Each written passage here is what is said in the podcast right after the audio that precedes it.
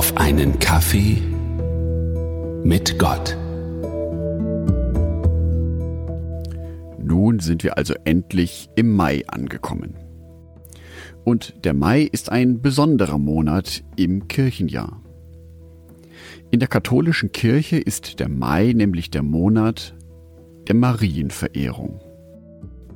Marienverehrung heißt, dass man sich in diesem Monat ganz besonders daran erinnert, dass Maria die Mutter von Jesus war.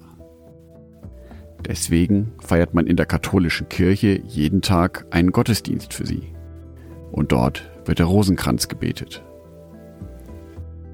Das scheint zunächst etwas verwunderlich, weil doch die meisten wahrgenommenen Akteure Männer sind.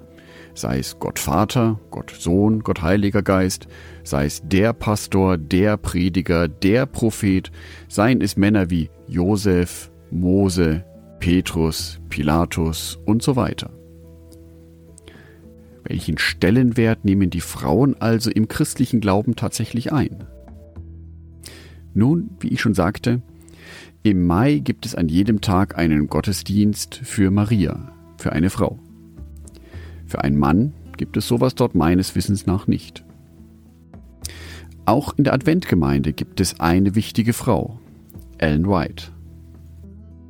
Sie lebte von 1827 bis 1915 und war eine der Mitbegründerinnen der Adventgemeinde.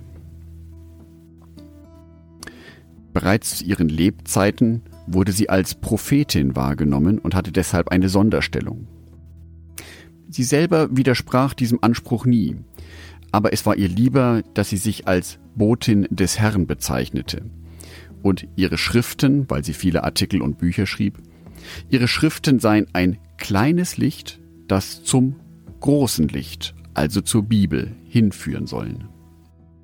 Also gibt es durchaus bedeutende Frauen im christlichen Glauben, nur sind diese oft nicht so sichtbar. Auch in der Bibel muss man zum Teil etwas suchen, bis man diese Stellen findet, aber auch dort gibt es sie.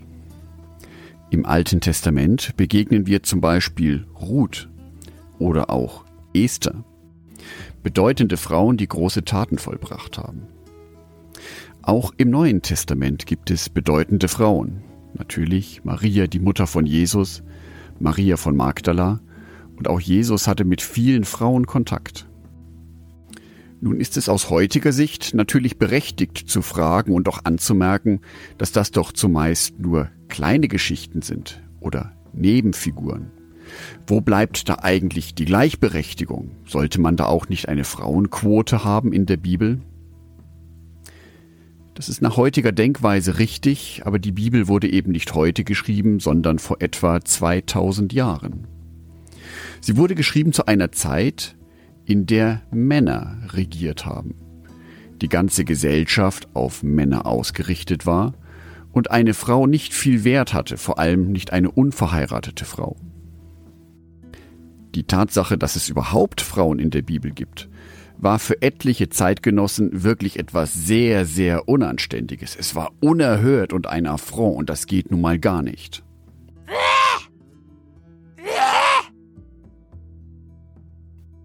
Jesus stellt sich aber genau dieser gesellschaftlichen Strömung entgegen und nimmt trotzdem Kontakt zu Frauen auf. Und trotz dieser gesellschaftlichen Strömung, Frauen einfach totzuschweigen, entschieden sich Jahrzehnte später die Autoren der Bibel genau solche Geschichten in die Bibel mit aufzunehmen. Revolutionär zu der damaligen Zeit. Gut, dass wir in einer Zeit leben, in der Männer und Frauen gleichberechtigt sind. Das musste von den Frauen auch hart und schwer erkämpft werden. Nutzen wir den Monat Mai doch einmal, um ganz bewusst auf die Suche zu gehen nach den Frauen des Glaubens.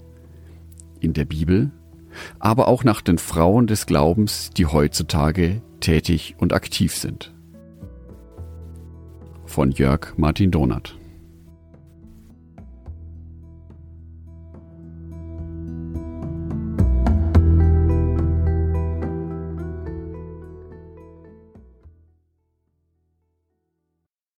Ein herzliches Dankeschön an alle meine Patreons, die es mir ermöglichen, weiterhin den Podcast auf einen Kaffee mit Gott zu produzieren. Herzlichen Dank an Sonitschka und an Andreas Pfeiffer. Auf Patreon kannst du mich bereits mit einem Euro monatlich unterstützen. Oder du lässt mir ein paar Sterne da. Das sagt dem Algorithmus nämlich, dass dies ein guter Podcast ist und wird so mehr Menschen angezeigt. Vielen Dank schon vorab.